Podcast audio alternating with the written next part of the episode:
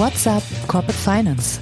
Der Podcast für die deutsche Corporate Finance Community mit spannenden Gästen aus der Banking-, Berater- und Finanzinvestor-Szene.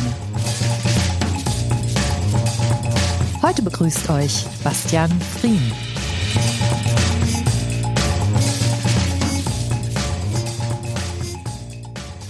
Herzlich willkommen, liebe Podcast-Freunde, bei What's Up Corporate Finance. Ich bin Bastian Frieden und ich bin heute euer Gastgeber. Wohin laufen die Finanzierungsmärkte 2024? Das ist die Frage, mit der wir uns heute beschäftigen wollen. Und dafür habe ich mir gleich geballte Expertise eingeladen mit äh, sage und schreibe vier Gesprächspartnern. Weiß gar nicht, ob wir das im Podcast schon mal hatten. Ich stelle sie gern der Reihe nach kurz vor. Da sind durchaus ein paar alte Bekannte aus unserem Podcast mit dabei. Das gilt ganz sicher schon mal für Bernd Renz. Er ist, das wisst ihr alle, als Commercial Director bei der Targo Bank verantwortlich für das Factoring-Geschäft. Schön, dich wieder mit dabei zu haben, Bernd.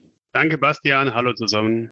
Der zweite im Bunde ist auch wohlbekannt, das ist Paul Kim, seines Zeichens Finanzierungsberater und Managing Director bei Hertha und Co. oder seit neuestem Teneo. Sein Fokus ist das LBO-Geschäft. Herzlich willkommen, Paul. Ja, danke, ich freue mich dabei zu sein. Das geht mir auch so. Und sowohl das klassische Firmenkundengeschäft als auch das LBO-Segment im Blick hat Hauke Burkhardt. Er verantwortet nämlich in der Corporate Bank der Deutschen Bank das gesamte Kreditgeschäft. Willkommen in der Runde, Hauke. Vielen Dank, freut mich da zu sein. Ja, alle drei waren schon mal in einem unserer Podcasts mit dabei. Das gilt nicht für meinen letzten Gast und das ist Jan Hendrichs. Jan hat eine längere LBO-Karriere bei Banken hinter sich mit einem Ausflug ins Debt Advisory und jetzt ist er ganz frisch von der ING zu LGT Capital gewechselt und zwar als Head of Private Debt in der Dachregion. Ich freue mich, dass du mit dabei bist, Jan, und wüsste von dir gern zu Beginn, was dich denn jetzt von der Bank zum Debt Fund gezogen hat. Ja, vielen Dank erstmal, Bastian. Ja gut, ich glaube, die unterliegenden Trends äh, sind klar. Weg von der Bankfinanzierung zum Private Debt, gerade im Middle Market. Ich glaube, in Deutschland ist es vielleicht noch ein bisschen ausgeglichen, aber ich glaube, der langfristige Trend lag da ähm, klar vor mir und es war eine attraktive Möglichkeit, sozusagen in diesem Markt jetzt äh, Fuß zu fassen. Das glaube ich dir gerne. Ähm, dann wenden wir uns mal den Finanzierungsmärkten zu und starten erstmal mit einem Rückblick. Ähm, ich habe vorab noch mal rasch in die Zahlen geschaut. Ähm, heute vor einem Jahr stand der drei Monats Euribor bei 1,52 Prozent. Gestern waren das 3,87 Prozent. Das ist ein Anstieg um 235 Basispunkte. Paul, vielleicht magst du mal ein bisschen Einschätzung geben. Wie haben diese gestiegenen Zinsen den Finanzierungsmarkt verändert? Ja, das hat natürlich äh, in der Breite schon sehr viel Effekt gehabt. Zum einen beschränkt es äh, die Leverage Multiples in vielen Fällen, da die Cashflows der Companies ja im Zweifel nicht mehr geworden sind gleichzeitig. Die meisten äh, Unternehmen haben es auch letzten Endes verpasst, sich sehr zeitig einzuhatchen und müssen daher mit der höheren Zinslast leben. Wir sehen dadurch auch einen Anstieg in Stressed und Distressed Fällen, die genau unter diesen Themen leiden. Soll nicht heißen, dass es nicht auch genügend Neukredite gibt, natürlich auf diesem angepassten äh, höheren Zinsniveau. Dazu muss man natürlich auch sagen, dass auch die Margen etwas gestiegen sind. Nicht so dramatisch wie, wie die Base Rate, aber äh, die sind eben auch äh, etwas angestiegen. Und äh, ich sag mal, in den letzten Monaten in der schönen neuen, sag ich mal, Post-Crisis ist wahrscheinlich noch zu früh, aber irgendwo angepassten Welt sehen wir eigentlich eine neue Balance äh, zwischen ja, Zinslast, Neukrediten, sowohl im Leverage-Bereich wie auch im Corporate-Bereich. Die Debt-Fund-Deals sehen dadurch im Schnaps natürlich jetzt auf den ersten Blick relativ teuer aus, weil wir dann da effektiv von neun bis zehn Prozent Zinslast sprechen. Da hat vorher, ja, was lustig ist, ist, dass irgendwie in den letzten zehn Jahren keiner mehr drüber nachgedacht hat, dass äh, die Zinsen früher mal auch vor der Finanzkrise sowieso schon mal so hoch waren. Und zwar auch ohne Unitranche oder sonst was, ja. Aber gut, das ist halt ewig her. Und Neugeschäft ist möglich, definitiv. Es ist halt, wie gesagt, ein äh, etwas verändertes äh, Preisniveau. Und äh, wir haben ein paar Dinge gesehen, wie das zum Beispiel das zeitweise wie Banken dann wieder ein bisschen beliebter waren, gerade so im Mid-Cap-Segment, zumal ja Debt Funds auch noch mit ein paar Themen gekämpft haben, wie, wie Fundraising und dergleichen, äh, eigenes Housekeeping im Portfolio. Und im nächsten Schritt hat das aber sicherlich jetzt speziell aufs LBO Depotgeschäft bezogen auch was mit M&A-Aktivität zu tun. Die hat jetzt jüngst auch wieder stark zugenommen. Das heißt, wir sehen hier schon einige Deals passieren und man kann nicht davon sprechen, dass das Zinsniveau jetzt hier das, das Geschäft killen würde. Ja. Es ist halt ja, man muss sich halt dann anpassen. dabei, über die wir gleich noch ein bisschen ausführlicher sprechen. Äh, jetzt noch mal ein bisschen Großwetterlage abstecken. Jan, du bist jetzt schon eine ganze Weile im Geschäft, aber wenn ich es richtig in Erinnerung habe, auch erst so richtig nach der Finanzkrise gestartet. Deswegen ja. interessiert mich dein Blick da besonders. Dieses neue Zinsniveau, hat das aus Sicht des äh, Finanzierers das Spiel grundlegend verändert? Ja, du hast recht. Also ich habe in der Tat nach der Finanzkrise angefangen. Also ich kenne quasi nur die 0% äh, sozusagen. Ähm, ja, schon vielleicht so vorher hat es natürlich die, die, die, das Finanzierungsumfeld geändert, ähm, äh, was auch Paul schon gesagt hat. Äh, Gesamtkosten äh, sind nach oben gegangen, was man auch in den Dealflows dann gesehen hat. Aber ich glaube, man muss auch unterscheiden zwischen den Marktsegmenten. Also im Mittelmarket, Small-Cap-Bereich sehe ich da jetzt keine große Einschränkung. Was den Large-Cap-Bereich angeht, hat es vielleicht unmittelbar schon Effekte gehabt und ähm, da auch zum, zum Erliegen oder zum Verlangsamen des Dealflows beigetragen. Es hat ja jetzt nun nicht nur eine Veränderung des Zinsniveaus gegeben, dafür gibt es ja ein paar Ursachen, vor allen Dingen ein paar wirtschaftliche Verwerfungen und vielleicht auch veränderte Erwartungen.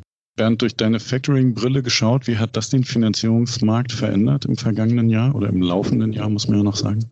Ja, da gibt es schon eine Veränderung. Also wir, wir sehen halt, ich meine, gute Nachricht für uns, Geld ist wieder was wert. Es, ist, es wird nicht mehr verschenkt nicht nur, dass der Euribor gestiegen ist, auch die Margen, glaube ich, haben sich bei allen so ein gutes Stück angepasst. Und dadurch ist natürlich jede Übernahme, Leverage, äh, aber auch jede Projektfinanzierung muss, muss anders gerechnet werden, ob noch genügend rauskommt, um, um die Finanzierungskosten, um die Kapitaldienstfähigkeit zu gewährleisten. Ich habe halt wieder einen Kostentreiber mehr, den ich mit berücksichtigen muss. Und das hat das Thema schon so ein bisschen verändert. Deswegen sieht man ein paar weniger Deals, glaube ich. Das werden wir alle bestätigen können.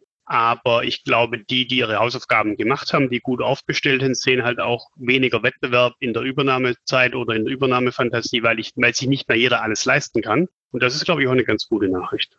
Nochmal die ganz große Brille aufgesetzt. Hauke, wir sprechen ja ganz unabhängig vom Podcast darüber auch äh, häufiger.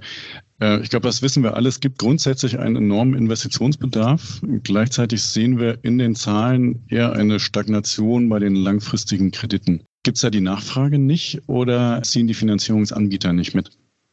Nee, ich glaube, ähm, und das schließt sich ein bisschen an an die Beschreibung der Vorredner. Wir haben, glaube ich, auf der Nachfrageseite einfach im Moment noch deutlich weniger. Und wir haben es gerade ja schon gesagt, das eine Thema Zins, da kann man natürlich, was ist an Leverage Multiples möglich, können das aber auch mal umdrehen. Bei jeder Investition oder Akquisition rechne ich zukünftige Cashflows oder zukünftige Returns, die mit einem höheren Zins abgezinst heute weniger wert sind. Ne? Das heißt, der Return der ein oder anderen Investition oder Akquisition in der Vergangenheit rechnet sich halt unter Umständen heute nicht mehr. Und das sieht man einfach und das gepaart mit dem ganzen Thema Unsicherheit. So, auf deine Frage, was die Investitionen betrifft, haben wir deswegen gepaart aus sozusagen, was ist überhaupt meine Investitionsrendite, aber auch anderen Hürden, wie die immer wieder genannt werden, wie das Thema Fachkräftemangel, Bürokratie etc haben wir letztendlich noch nicht die Investitionen, die eigentlich da sein müssten. Äh, die KfW schätzt ja ungefähr für die nachhaltige Transformation 120 Milliarden müssten jedes Jahr bis 2045 ausgegeben werden. Davon haben wir ungefähr die Hälfte im letzten Jahr gehabt und in diesem Jahr auch nicht viel mehr. Also da ist ein Gap.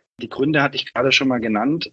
Um aber ein leichtes positives Bild auch zu zeichnen, die Investitionen haben zugenommen dieses Jahr. Zwar noch als leichtes und zartes Pflänzchen, aber sie haben schon entsprechend ein bisschen zugenommen. Was allerdings auch wahr ist, ist, dass ähm, deutlich mehr auch in der Eigenfinanzierung passiert. Also auch da im Schnitt, wenn man sozusagen durch die Branche durchgeht, dann sind ungefähr 50 Prozent des Investitionsanteils wird auch aus Eigenfinanzierung entsprechend gestemmt. Und deshalb glaube ich, sieht man es ein bisschen nachgelagert auch auf der Kreditfinanzierungsseite erst.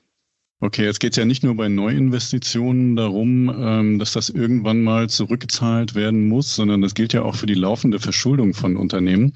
Wenn wir uns jetzt nochmal nicht das LBO, sondern das klassische Corporate-Segment angucken, dann würde mich bei dir, Hauke, mal äh, ein Blick ins Portfolio interessieren. Wie hat sich denn da über die letzten zwölf Monate hinweg die Bonität in der Breite entwickelt? Ist das nach unten gegangen, wie man vermuten würde? Naja, also ich sage ja immer so, äh, auf dem Portfolio und eine, eine sozusagen einem Risikomanagement hat immer verschiedene Phasen. Das fängt erstens schon mal bei der Phase ein, sozusagen bei der Erstinvestition oder bei der Erstentscheidung an eine Finanzierung einzugehen und da letztendlich natürlich auch die richtigen Maßstäbe entsprechend anzusetzen. Ich glaube, das ist dann auch ganz wichtig für die weitere Entwicklung eines Portfolios. Unabhängig davon, wir haben jetzt verschiedene Krisen nacheinander in relativ kurzen Abständen gesehen. Wir hatten Corona, wir hatten äh, den furchtbaren Krieg in der oder haben weiterhin den furchtbaren Krieg in der Ukraine, wir haben eine Energiekrise, wir haben Lieferkettenprobleme etc. Und das geht natürlich grundsätzlich an der Wirtschaft nicht vorbei. Ich glaube, was aber deutlich zugenommen hat und was ehrlicherweise auch zu begrüßen ist, ist, dass wir, wenn wir uns ein Portfolio, wenn wir sozusagen Kreditentscheidungen und Portfolien entsprechend anschauen, haben wir sozusagen wieder die fundamental Analyse generell im Markt wiederentdeckt. Also wer sind in welchen Branchen und wer ist in den jeweiligen Branchen sozusagen die Gewinner und die Verlierer. Ich glaube, das wurde sehr, sehr lange ein bisschen nicht mehr so intensiv betrachtet, sondern da ging relativ vieles, sofern es einem gewissen Thema gefolgt ist. So, ich glaube, das alles rein fakturiert, muss man sagen, ist natürlich schon das Kreditumfeld ein bisschen herausfordernder geworden, als es jetzt vor zwei, drei Jahren noch war. Wenn du sagst, äh, Fundamentalanalyse bedeutet, dass man äh, versucht, wieder etwas besser die Gewinner und die Verlierer zu unterscheiden, dann äh, lass uns mal auch auf die Verlierer gucken. Vielleicht eine Frage an, an Jan. Ich meine, wir beobachten seit ein paar Jahren, dass die Schere zwischen den guten und den schwachen Bonitäten äh, immer weiter auseinandergeht, dann eher vielleicht auch mal zu einer digitalen Entscheidung führt, dass man gar keine Finanzierung bekommt. Ist das auch deine Beobachtung und was erwartest du da für ähm, das nächste Jahr? Ist das eine Entwicklung, die sich äh, fortschreibt oder vielleicht sogar verschärft? Ja, also ich glaube, diese Zweiteilung oder Dreiteilung, die gibt's in der Tat. Also dass es für gute Assets nach wie vor Nachfrage von PE als auch von Finanzierern gibt und für die Schwächeren, dann kommt eben gar keine Transaktion zustande. Ich glaube, da sind die, die Finanzierer und die PEs, also was so unsere Hauptkunden eben sind, more or less aligned, was dann das Interesse angeht. Ähm, also das kann ich bestätigen. Was das fürs nächste Jahr angeht, ähm, da würde ich auch sagen, dass das ein Trend ist, der wahrscheinlich äh, sich fortsetzen wird. Ja. Also ich sehe jetzt keinen Grund, warum sich das ändern wird. Trend, der sich fortsetzen wird, Bernd. Ähm, gilt das auch für euch? Also ihr seid ja klassisch eigentlich als Factoring-Gesellschaft ein Haus, wo man vermutet, dass ihr von wirtschaftlichen Schwierigkeiten und Unsicherheiten profitiert. Jetzt haben wir gesehen, dass das Thema Working Capital Management bei vielen Unternehmen auch wieder weiter oben auf der Agenda stand. Äh, habt ihr davon schon profitiert und äh, wird das 2024 auch so sein, deiner Erwartung nach?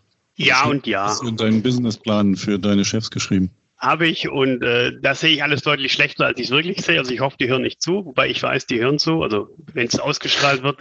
Nein, wir hatten in 23 ähm, neugeschäftstechnisch das beste Jahr seit langem und wir gehen auch 24 davon aus, dass wir ein sehr, sehr gutes Jahr haben. Wie du sagst, schlechte Zeiten sind normalerweise, unsichere Zeiten sind, sind Zeiten für Asset-Based Länder, für Factoring, wo eben die Bonität nicht ganz so ausschlaggebend ist, sondern eine breite Streuung ist. So, fürs Neugeschäft alles super. Im Bestand sehen wir schon auch grundsätzlich über das gesamte Portfolio eine Verschlechterung der Bonitäten. Wir hatten letztes Jahr deutlich mehr Insolvenzen im Bestand als in den Jahren davor. Immer noch auf einem sehr niedrigen Niveau. Man darf auch nicht vergessen, wo wir vor zehn Jahren waren an Gesamtinsolvenzen in Deutschland, wo wir heute stehen. Die Steigerung ist noch überschaubar, aber sie ist halt eben eine Steigerung. Das zeigt sich schon auch. Und ich bin, ich bin bei dir, Hauke. Ähm, man, man schaut sich schon auch die einzelnen Branchen an und da gibt es Branchen, die sicherlich mit, mit Energiesektor und mit anderen Themen deutlich stärker belastet sind als andere. Und man muss aufpassen, denn in, in jedem Sektor gibt es eben auch die Gewinner und die Verlierer. Und ich glaube, dieses generelle Abstrafen von Branchen ist falsch. Man muss sich die Gewinner anschauen, denn es gibt schon auch einige Unternehmen, die in ihrer schwierigen Branche ihre Hausaufgaben sehr, sehr gut machen und die da als klare Gewinner Gewinner rausgehen und die sich einen riesen Wettbewerbsvorteil gegenüber den Wettbewerbern in der eigenen Branche verschafft haben. Also das sehen wir schon auch. Von dem her, wir im Factoring sind, sind, sind sehr optimistisch, was 24 angeht. Ich, ich, ich glaube schon, dass Liquidität, Investitionen, die getätigt werden müssen, nicht nur für den, für den Wandel, den wir vor uns haben, ein, ein wichtiges Thema sind für die Unternehmen. Ja, das klingt doch mal ganz schön. Ein Thema, das jetzt nicht 2023 entstanden, aber auch trotz aller sonstigen Schwierigkeiten nicht verschwunden ist, ist äh, Nachhaltigkeit, ESG. Paul, nimm uns mal ein bisschen mit. Hat das in der Finanzierung, die du betreut hast, tatsächlich schon eine wesentliche Rolle gespielt und wird sich das 2024 in der Bedeutung nochmal verstärken oder nicht? Also es hat sicherlich bisher schon eine ganz äh, vernünftige Rolle gespielt, sage ich mal. Da, wo es passt, äh, wird es eigentlich zur Anwendung gebracht.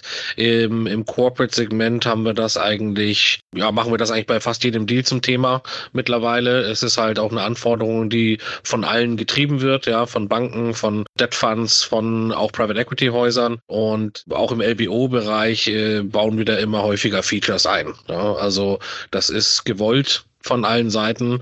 Und insofern wird das sicherlich für 2024 auch noch ein Thema sein, das noch an Wichtigkeit zulegen wird. Hauke, wenn wir jetzt versuchen, mal nochmal das klassische Corporate-Segment uns vorzunehmen und da einen vorläufigen Schlussstrich zu ziehen. 2024 werden sich die Finanzierungsbedingungen für die Unternehmen verbessern, verschlechtern oder werden sie gleich bleiben? Ich würde sagen, das kommt ganz drauf an. Ja. Jetzt aber eine kurze Antwort für kommt drauf an. Also, wenn wir uns die Zinsen anschauen, wenn wir uns die Inflation anschauen, dann äh, kommt die Inflation zurück. Meine Research-Kollegen gehen davon aus, dass wir bei zwei Prozent bis Ende des Jahres landen, dass wir auch die ersten Zinssenkungen im zweiten Halbjahr sehen werden. Und von daher haben wir erstens ein Zinsumfeld, was dann wieder leicht nach unten geht, gepaart mit, glaube ich, einer Unsicherheit oder einem neuen Normal, an das sich Märkte mehr gewöhnt haben. Ja? Von daher würde ich mal sagen, und nachdem ich ja ein grundoptimistischer Mensch bin, würde ich mal sagen, mit einem leicht, leicht Pfeil nach oben positiven ins neue Jahr zu starten. Das ist doch schon mal was. Dann gucken wir uns jetzt nochmal den LBO-Markt ein bisschen näher an. Haben wir ja schon ähm, drüber gesprochen äh, an verschiedenen Stellen. Paul, deine ganz konkrete Erfahrung. Ist es tatsächlich so, dass Deals auch mal an der Finanzierung scheitern oder ist es immer nur eine Frage der Kosten? Also habe ich jetzt persönlich so noch nicht gesehen, dass der Deal wirklich konkret an der Finanzierung gescheitert wäre. Was natürlich schon häufiger passiert ist, dass, sag ich mal, die Gesamtpreiserwartung nicht unbedingt übereinstimmt mit dem, was dann an der Beiseite, auf der Beiseite produziert wird. Und dass deswegen dann Deals auf der langen Bank äh, landen äh, oder am Ende doch nicht umgesetzt werden oder ja, dann auf äh, St. Nimmerleins Tag verschoben werden aber nicht konkret wegen Financing. Das habe ich jetzt noch nicht gesehen. Ich denke, der Markt ist äh, tief genug und auch smart enough, um zu verstehen, was für Arten von Transaktionen man letzten Endes an den Markt bringen kann, an den Finanzierungsmarkt es ist ja auch so, äh, die Finanzierungsmärkte sind ja nicht komplett eindimensional. Es ist ja jetzt nicht nur so, dass wir nur dieses Mid-Market LBO-Lending machen, wo jetzt nur die Banken mit ihren TLA, TLBs versus die Debt Funds mit ihren Unitranches agieren, sondern wir haben ja da schon ein paar Zwischenabstufungen und auch ein paar Pockets mehr of Financing Sources. Wir sagen, es gibt noch andere Layers an Finanzierungsanbietern. Bernd ist zum Beispiel ein super Beispiel dafür, ja, äh, mit, mit Factoring äh, und Asset-Based Financing. Das geht aber auch am anderen Ende des Spektrums. Äh, will sagen, wenn jetzt ein Unternehmen zum Beispiel auch in der Schieflage ist oder jetzt einfach irgendwie eine Geldquelle braucht, äh, wir haben da aber fest installierte äh, Debt-Tranchen drin und nur einen begrenzten Cashflow, dann gibt es ähm, so Sachen wie Opportunity Funds, ja, Special Lending, äh, Specialty Lending Groups und dergleichen, die dann doch nochmal mit anderen Vorzeichen agieren, die in einem anderen Risiko Risikosegment dann möglicherweise unterwegs sind, natürlich auch mit einem anderen Pricing, wobei viele von diesen Häusern arbeiten auf Total Cost Basis, also die waren dann halt vor drei Jahren noch unfassbar teuer mit Minimumzinsen von 10, 11 Prozent das stellt sich jetzt aber plötzlich natürlich wieder relativ gesehen als gar nicht mal so teuer dar, weil wir jetzt gerade in einer Phase sind, wo eben selbst die normalen Finanzierungen neun bis zehn Prozent kosten. Wir sprechen hier ja vom LBO-Segment, ja. Und äh, dann gibt's natürlich noch die Kategorie, die sowieso sehr äh, asset-based äh, agieren, will sagen, die schauen dann auf harte Sicherheiten, äh, überlegen sich, was sind da die Liquidation Values. Also da gibt es diverse Finanzierungsanbieter. Es gibt ja auch im Forderungs, äh, also jetzt nicht nur im Forderungs, sondern auch im Vorratsbereich gibt's ja wiederum Finanzierungsanbieter und dergleichen. Also ich würde sagen, man kann, wenn man will, sicherlich auch ein bisschen eine Zeitfrage äh, jeweils in einer Transaktion. Aber wenn man will, findet man eigentlich für fast jeden Zweck irgendwie eine Art von Financing. Und meines Erachtens, wenn etwas scheitert, dann ist das ja eher die Erwartungshaltung gegenüber dem, was dann sich im Markt umsetzen lässt. Ja. Okay, dann schauen wir uns nochmal die beiden Hauptfinanzierergruppen an. Jan, jetzt hast du ja dummerweise gerade die Seiten gewechselt, ähm, aber Paul hat es eingangs ja schon gesagt, die Banken haben eine ganze Menge Boden wieder gut gemacht im LBO-Geschäft. Warum ist das so und geht das 2024 weiter? Ich glaube, zwei Gründe hatte Paul ja schon gesagt. Also, dass äh, einige, einige Häuser auf der Debtfondsseite vielleicht äh, Fundraising beschäftigt waren. Portfolio ist ein anderes Thema. Und ähm, ich glaube, dass die Banken nach wie vor sehr, sehr viel Appetit hatten. Insofern haben sie aufgeholt. Ich glaube, aber im deutschen Markt kann man auch sagen, dass, dass sich das die Waage hält. In anderen europäischen Märkten sind nach wie vor, glaube ich, die Debtfonds noch vorne. Wird das weiter so gehen? Also ich glaube, für, für den Markt an sich ist es ja gut, wenn es zwei, zwei ähm, Finanzierungsärme sozusagen gibt. Auf die einen Seite die Banken, auf der anderen Seite die Fonds. ist für den M&A-Markt, für den Dealflow gut und das wird nach wie vor so sein. Ich gehe auch davon aus, dass jetzt die, die, die Waage erhalten wird. Ähm, also wir werden in etwa das Bild sehen, was wir jetzt auch in 23 sehen. Das ist meine Vermutung. Bernd, ihr habt ja explizit eine strukturierte Finanzierung mit dem Markus Lunz, wo ihr äh, euch auf Finanzinvestoren ähm, auch fokussiert. Das ist, glaube ich, wenn ich es recht verstehen habe, äh, hab schon ganz gut gelaufen im äh, laufenden Jahr. Spürt man, dass das Factoring auch ein Stück weit so ein Lückenfüller ist, da wo vielleicht die Finanzierung äh, sonst ein bisschen schwieriger wird? Oder gibt es andere Gründe, warum ihr jetzt punktet? Ich glaube, es ist vielschichtiger. Also wo wir natürlich, sag mal, ich, ich glaube, fast immer gesetzt sind, sind die, die Turnaround-Deals. Also wenn, wenn eben Teile eines Unternehmens in der Restrukturierung verkauft werden, in der Übernahmefinanzierung, die zugegebenermaßen meistens nicht so teuer ist, weil ja die, der, der, das Value, der Preis nicht ganz so hoch ist, da ist aber Factoring zumindest immer geprüft und meistens auch gesetzt. Da sehen wir auch weiterhin einen Dealflow, der nimmt sogar eher zu.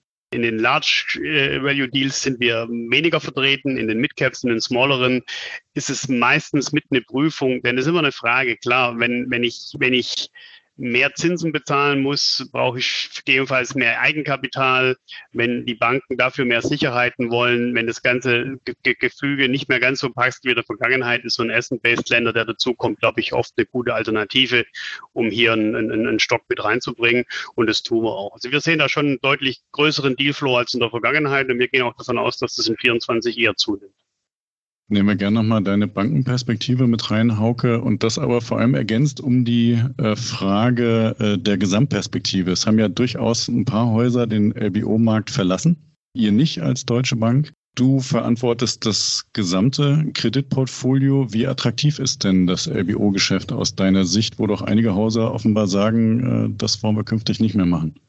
Also ich halte es weiterhin für ein sehr attraktives Feld. Abgesehen davon auch glaube ich, dass es, wenn wir uns mal darüber Gedanken machen, wie die Nachfolgesituation in Deutschland aussehen wird und wie viele Firmennachfolgen in der Familie nicht geregelt werden können, sondern einen dritten Eigentümer, Eigentümerin bekommen müssen, das auch nicht immer Strateg durch Strategen gelöst wird, sondern da wird, glaube ich, auch zahlreiche Private Equity, Family Offices etc. Äh, Häuser geben, die hier als Eigentümer einsteigen, glaube ich, ist es ein ganz, ganz wichtiges Feld, in dem er als äh, Hausbank entsprechend präsent sein sollte. Das ist Punkt eins. Punkt zwei, ich schaue da ja immer sehr agnostisch drauf, was wir jetzt über Debt Funds, Direct Lending, Banken, Club-Deals etc. schauen, weil wir das bei uns so ähm, gelöst haben, indem wir einfach alle Möglichkeiten anbieten und alles aus einer Hand anbieten können. Und es gibt für alles gibt seine Vor- und Nachteile. Und aber für uns ist es eben wichtig, dass wir sozusagen die Kombination anbieten können und damit letztendlich, was auch immer das passgenauer ist für den Kunden, ihm als Lösung bieten können. Ich glaube, der zweite Punkt, der noch wichtig ist, wir natürlich auch sehr stark drauf schauen, wir wollen nicht nur ein Finanzierer sein, sondern wir, wir bieten natürlich auch alle anderen Lösungen, die so zum täglichen Leben dazugehören äh, im Unternehmen, ob es dann der Zahlungsverkehr, ob es die Handelsfinanzierung etc. sind. Ich glaube, das ist wichtig und damit ist es auch weiterhin ein sehr attraktives Feld, zumindest sehe ich das so, sehen wir das so. Und ich glaube, es wird noch ein viel wichtigeres Feld, wenn wir auf Nachfolge schauen. Der Regulator hat ja ein besonderes Auge auf das Geschäftsfeld. Ähm, ist es äh, für euch unter äh, Rendite-Risikoaspekten auch besonders attraktiv oder besonders schwierig, weil es ja auch ein Eigenkapitalthema ist?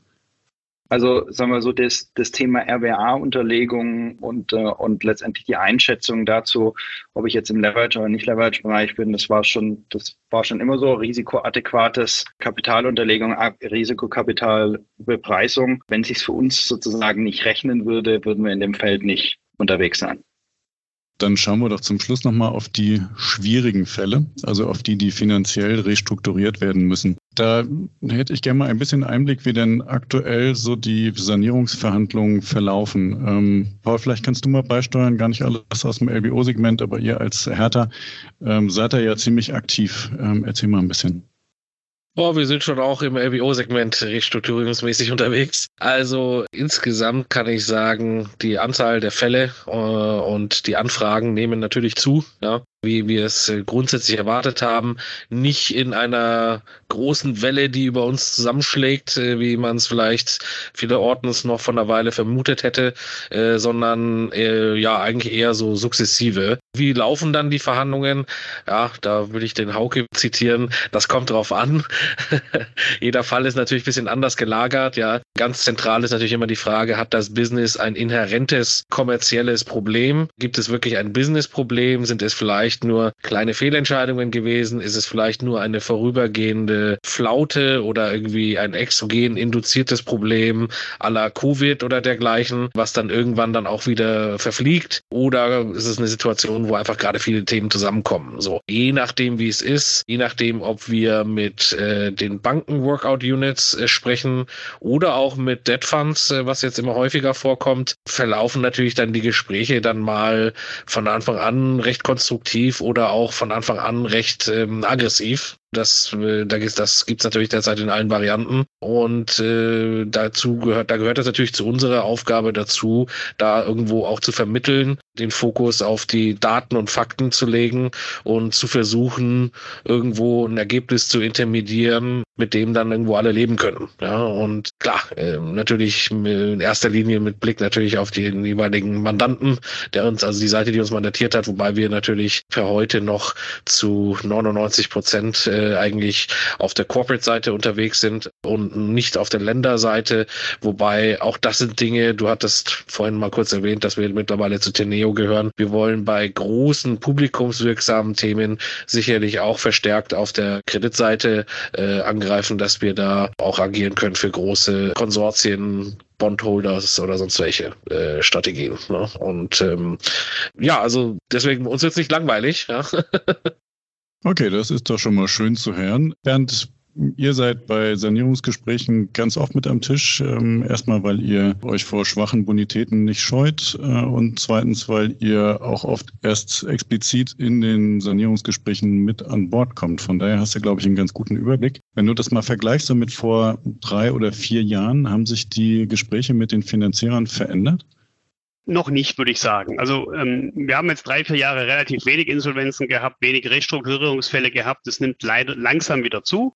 Ähm, es ist aber, glaube ich, noch keine Zunahme, dass es in den einzelnen Restrukturierungsabteilungen der großen Banken zu personellen Engpässen führt und dass da so viel Know-how in den letzten Jahren verloren gegangen ist, dass man es momentan nicht auffangen könnte. Die haben schon noch genügend Leute, die wissen, wie Restrukturierung geht. Deswegen prügeln wir uns in der Restrukturierung mit den gleichen Themen, wie wir uns schon immer geprügelt haben. Welche Forderungen sind frei von Rechten Dritter? Sprich, sind die Forderungen, sind die Forderungen frei von Rechten Dritter? Wenn ja, kriegen wir sie zu welchen Bedingungen? Und ist dann das Gesamtpaket mit Factoring, mit den verbleibenden Banken groß genug, dass die Restrukturierung funktioniert? Und da ist immer hilfreich, wenn ein Berater mit dabei ist, der sich das Ganze natürlich anschaut und wo man halt auch sagt, naja, wie, wie Paul sagte, was sind die Gründe der Insolvenz, der Restrukturierung der, der Krise? Sind es einzelne Faktoren? Faktoren wie, wie falsche Entscheidungen oder ist es jetzt halt, ich sag mal, der Automobilzulieferer, der rein auf Verbrennungsmotoren spezialisiert ist, in einer Verlustsituation mit einer schlechten EK-Lage, der wird es vermutlich schwieriger haben. Alle anderen Fälle kann man, glaube ich, so lösen, wie wir es vor vier, fünf Jahren auch gelöst haben. Mit den gleichen Schwierigkeiten, mit den ganz gleichen Besonderheiten, aber machbar. Jan, weil du nun gerade die Seiten gewechselt hast, äh, musst du jetzt natürlich eigentlich eine Lanze für die Debt Funds äh, brechen. Äh, aber vielleicht kannst du mal ein bisschen einschätzen, wie sind die unterschiedlichen Herangehensweisen in den finanziellen Restrukturierungen? Bei Banken hast du es ja lang genug miterlebt, als Debt Advisor auch. Wir haben ja durchaus gesehen, dass der ein oder andere Debt Fund die Schlüssel übernommen hat in den vergangenen Monaten. Allerdings war das, glaube ich, eher nicht ganz freiwillig. Ne? Ja, es ist jetzt schwierig, da über andere Marktteilnehmer zu sprechen. Und ich habe mal vorab gesagt, ähm, habe ich glücklicherweise mit Restrukturierung noch nicht so viel zu tun gehabt. Das war ja im guten Marktsegment immer äh, unterwegs gewesen. Insofern ist es schwierig, eine Aussage zu treffen. Ich glaube, da ist Paul vielleicht besser positioniert, äh, über die Debtfonds per se zu, zu sprechen. Ich kann für unser Haus sprechen, dass wir, glaube ich, immer als sozusagen Originator bei, bei der Restrukturierung dabei sind. Das heißt, wir sind auch immer an einer konstruktiven Lösung interessiert. Ähm, das ist vielleicht würde ich jetzt mal sagen, der Unterschied zu Banken, die dann eigene Workout-Teams haben. Was dann im Endergebnis rauskommt, ich glaube, das ist immer Case-by-Case abhängig. Ich glaube, da kann man, ist es schwierig zu generalisieren. Hake, du bist die entscheidenden paar Jahre älter, um kein reines Schönwetterkind zu sein. Von daher hast du auch ein bisschen äh, Vergleich. Aber lass uns erstmal erzählen oder ein bisschen erfahren, äh, mehren sich bei euch die wirklich die harten Problemfälle im Portfolio? Vorhin hatte ich nach der Gesamtbonität äh, gefragt. Ähm, Glaube ich, gar keine so ganz richtige Antwort gekriegt, aber jetzt vielleicht mal die Zahl der Problemfälle. Hat sich da wirklich was getan? Und äh, was siehst du bei den äh, Finanzierern, bei Banken, aber insgesamt im Markt da an Bewegung, was uns vielleicht auch einen äh, Blick auf 2024 werfen lässt? Also ich glaube, es wäre komisch, wenn man sagen würde, dass äh, wenn Insolvenzzahlen deutschlandweit, europaweit nach oben gehen, dass nicht sozusagen Sanierungsfälle zunehmen würden. Ja, also ich glaube, das ist jetzt nicht überraschend. Ich glaube, wir haben, äh, wir sind weit weg von einem, von einer Welle egal ob im Restrukturierungsbereich oder im Insolvenzbereich, sondern gerade wenn man sich auch Insolvenzzahlen schaut, dann sind wir jetzt wieder auf Vor-Corona-Niveau, ja, äh, wenn man sich die Statistiken entsprechend anschaut, deutschlandweit. Ich nehme sehr konstruktives Verhalten von allen Marktteilnehmern und insbesondere auch den Banken wahr. Ähm, und ich, wie ich drauf schaue auf das Thema Sanierung und auch Sanierungsabteilungen. Deshalb ist es auch so wichtig, dass man unheimlich viel Expertise und gute Leute dort hat. Das ist ein Teil des Zykluses einer Kundenrelationship. Ja. Und im idealen Fall kann man dem Kunden sehr intensiv dabei helfen, durch eine schwierige Situation entsprechend zu kommen, die Finanzierungsbausteine wieder zusammenzubinden und dann hoffentlich letztendlich dann wieder in ruhigeres Fahrwasser zu kommen. Und das ist ein, das ist ein normaler Zyklus da drin. Und ich glaube, das sehen auch viele Marktteilnehmer Thema entsprechend so. Zumindest nehme ich das wahr. Ähm, also von daher kann ich da von einer sehr konstruktiven Weise im Moment sprechen. Paul, wir hören, sprechen seit vielen Jahren darüber, dass die, insbesondere die Banken, bei den Debt Funds ist es vielleicht ein bisschen mehr, äh, auch noch Usus, äh, jetzt endlich mal anfangen, sich von notleidenden Krediten auch äh, zu trennen also sie schlicht zu verkaufen. Jetzt gab es noch ein paar regulatorische Incentives dafür. Passiert ist de facto aber eigentlich nichts. Äh, stimmt das oder äh, stimmt es nicht? Und äh, gibt es irgendeinen Anlass zu vermuten, dass sich das vielleicht nicht schon im nächsten Jahr, aber auf mittlere Frist dann doch auch mal in Deutschland ändert? Nee, also äh, ich denke, da liegst du nicht ganz falsch. Ähm, es ist nicht so, dass gar nichts passiert. Man nimmt schon gelegentlich äh, gewisse Portfoliotransaktionen im Markt äh, wahr, äh, wobei das in der Breite eigentlich nicht Abverkäufe von notleidenden Krediten per se sind, sondern das sind eigentlich normalerweise ganze Portfolien mit allen möglichen Risikoklassen drin, äh, wo, wo man sich dann eher in der Breite von trennt. Ne? Es ist sicherlich ein Instrument, mit dem künftig mehr gemacht werden soll, was ja auch komplett Sinn macht ich denke, wir sind aber noch nicht an dem Punkt angelangt, äh, wo die Portfolien der Banken so überstrapaziert sind, als dass die sich da das, Kapital auf diesem Weg freiräumen müssen, zwang, zwangsläufig. Ja. Und, und ich denke, die viele Restru-Fälle zeigen ja auch, dass man eben noch vernünftig zu irgendwelchen Lösungen kommt. Wir sehen ja auch nicht in der Breite groß die bekannten Discounts in der Restrukturierung stattfinden, ja, äh, äh krasse äh, Abschlüsse Abschläge auf die Loan Values. Das wäre der Teil eigentlich. Wenn wir das anfangen würden, wieder in der Breite zu sehen, äh, dann sehen wir auch, glaube ich, mehr Alternativtransaktionen am Markt. Ja. Solange die Banken das Gefühl haben, sie haben noch eine reelle Chance auf äh, at par wieder rauszukommen, gibt es ja auch keinen Grund letzten Endes, äh, die Loans am Markt zu verkaufen. Das wäre auch sehr untypisch für eine Bank, so zu agieren. Ja. Also Bernd, auch aus eurer Sicht 2024 ein vielleicht leicht angespannter, aber äh, am Ende doch recht ruhiger und prognostizierbarer Finanzierungsmarkt? Ich denke schon. Ich, ich bin auch der Meinung, die Inflation äh, haben wir hinter uns oder die, die große Steigung haben wir hinter uns. Die Zinsen werden auf dem Niveau bleiben, wo sie jetzt sind oder zumindest vielleicht ein bisschen runtergehen, aber keine dramatischen Veränderungen mehr sehen.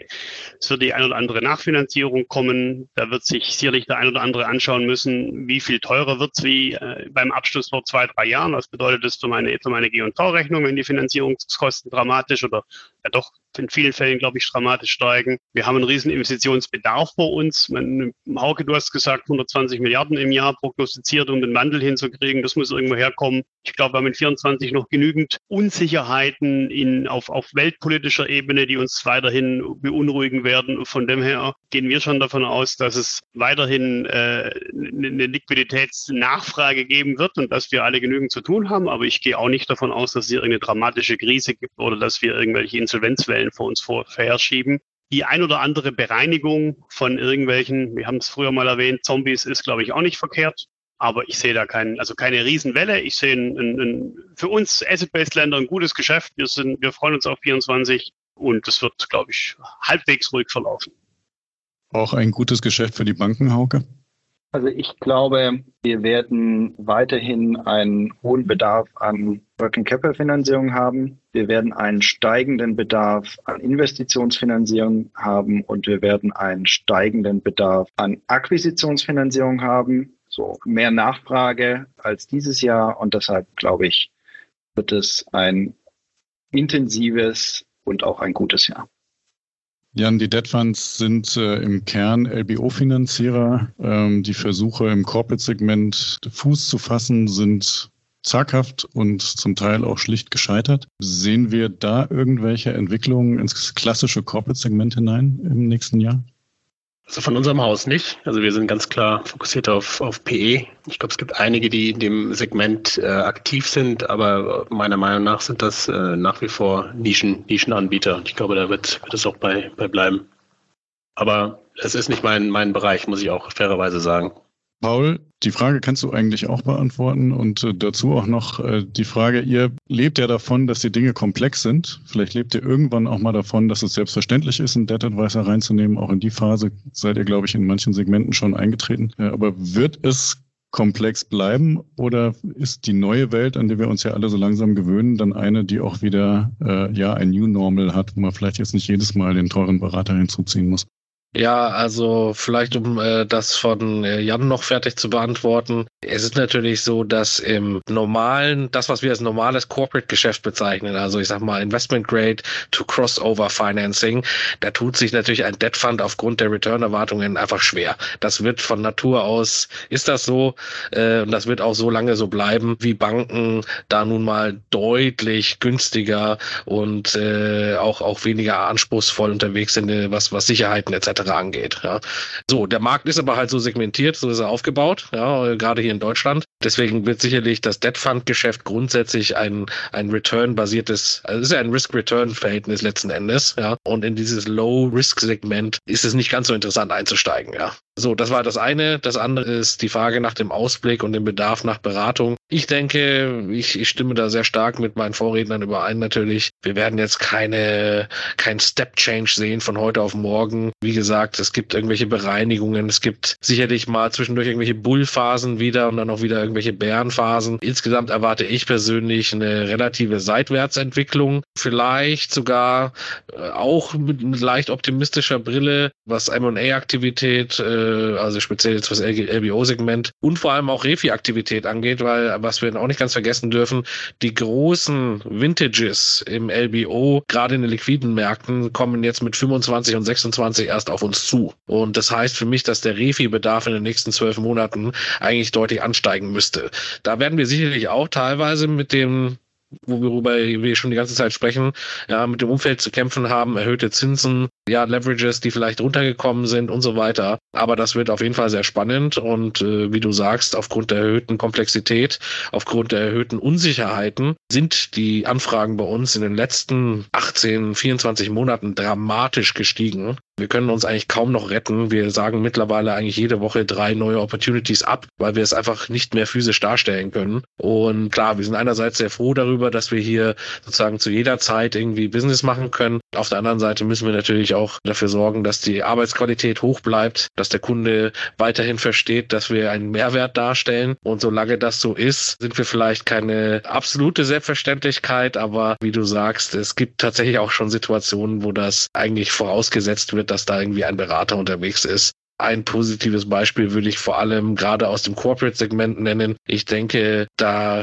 ist das nicht unbedingt der Situation abträglich, wenn wir da mit auftreten, weil wir da sicherlich dafür sorgen, dass Informationen und dergleichen, die normalerweise von einem Mittelständler in einer Form dargelegt werden, die vielleicht äh, nicht ganz optimal ist, dann von uns durchaus gestreamlined werden und wo wir uns auch in einem gewissen Sinne als Assistenz der, der Banken verstehen. Ja. Und im LBO-Segment ähm, ja, äh, machen wir das eigentlich ganz ähnlich. Ja. Also, wer Finanzierungsberatung beherrscht, der kann sich gerne bei Paul Kim melden, schließe ich mal daraus. Also genau. in Summe sag ich mal, ist das jetzt nicht die aufregendste aller Prognosen für das Finanzierungsjahr 2024, aber ehrlich gesagt glaube ich, wird das viele Marktteilnehmer äh, auch ein klein wenig beruhigen. Und auf jeden Fall ist es uns, glaube ich, gelungen, eine ganze Reihe von interessanten Aspekten zusammenzutragen, die dieses Jahr definieren. Ob es dann so sein wird, da sollten wir uns Ende nächsten Jahres nochmal äh, drüber unterhalten. Auf jeden Fall äh, fand ich das sehr spannend und ich sage euch allen ganz herzlichen Dank für eure Einschätzung. Und allen Hörern sage ich natürlich vielen Dank für euer Interesse. Bis bald. Euer Bastian. Musik What's the Angle und What a Wonderful Day von Shane Ivers. www.silvermansound.com